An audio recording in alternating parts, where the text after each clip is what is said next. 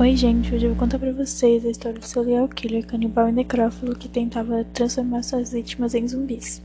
Bom, o nome dele era Jeffrey Lionel Dahmer ele nasceu no dia 21 de maio de 1960 na cidade de Milwaukee, Wisconsin. Seus pais chamavam Lionel Joyce Dahmer e não tinham um bom relacionamento. Joyce chegou a ter depressão pós-parto quando Jeffrey nasceu. Jeffrey era uma criança quieta e aos quatro anos ele tinha uma coleção de ossos de animais e era fascinado em ver a ligação dos ossos. Seu pai, que era cientista, em uma tentativa de se aproximar do filho, decidiu lhe ensinar como limpar e conservar a parte de animais. Quando Jeffrey fez seis anos após o nascimento de seu irmão, a família se mudou para Bath, Ohio.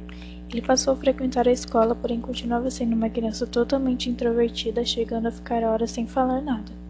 Seus pais o levaram ao médico, suspeitando que o filho tivesse alguma doença, porém nada foi diagnosticado. Na adolescência, ele tentou fazer algumas amizades, porém era visto como estranho por conta de brincadeiras que fazia como fingir convulsões. Foi nessa época que ele começou a matar e dissecar pequenos animais. Aos 14 anos, Jeffrey começou a beber. Quando se formou na escola, seus pais se separaram e ele passou a morar com o pai. Dahmer começou os estudos na Universidade do Estado de Ohio porém largou os, os porém largou os estudos após três meses. Nesse período, seu alcoolismo piorou, pois ele bebia para esquecer seus pensamentos conturbados.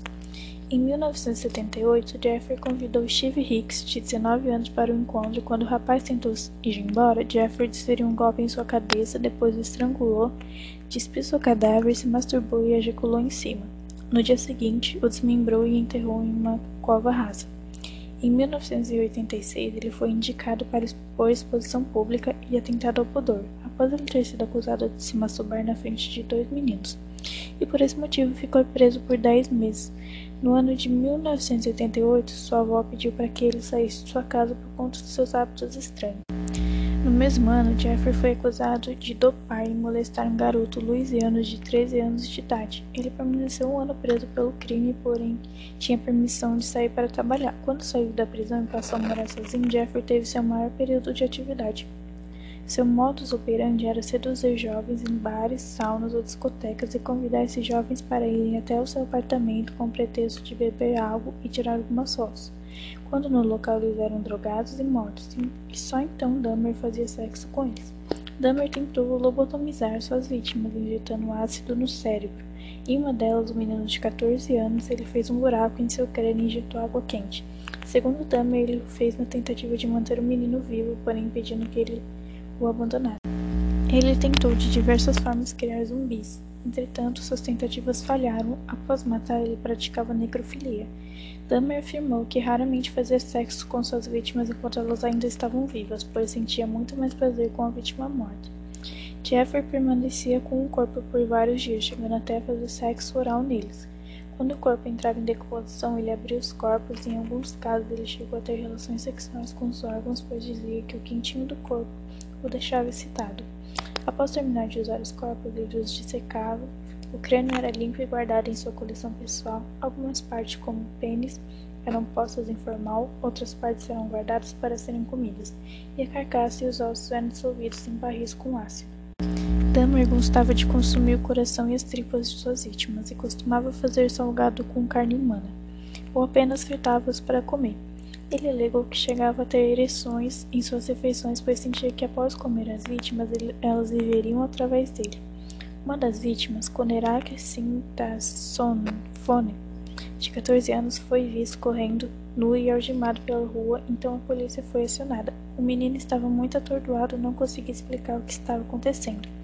Dahmer então apareceu e disse calmamente que eles eram um casal. A polícia levou os dois até a casa de Dahmer não entraram na casa e deixaram a vítima lá. Os policiais contaram que ele estava calmo e, mesmo sentindo um cheiro estranho, não averiguaram a situação. Esse jovem foi a vítima que teve água quente injetada em seu cérebro. Dahmer continuou a matar até que, em 1991, Tracy Edwards, de 32 anos, foi visto correndo algemado e foi parado pela polícia por acharem que ele era um fugitivo. Ao ser abordado, ele informou que estava em encontro e que o homem tentou matá-lo. Policiais decidiram ir até o local para averiguar e foram recebidos por um homem extremamente educado que se ofereceu para pegar as chaves das algemas. Desconfiado, um dos policiais decidiu segui-lo e nesse exato momento Dahmer foi descoberto. No interior do local, eles tiveram uma vista inesquecível na pia da cozinha. Havia um torso rasgado, uma tábua de carne bem fatiado e pronto para ser cozido.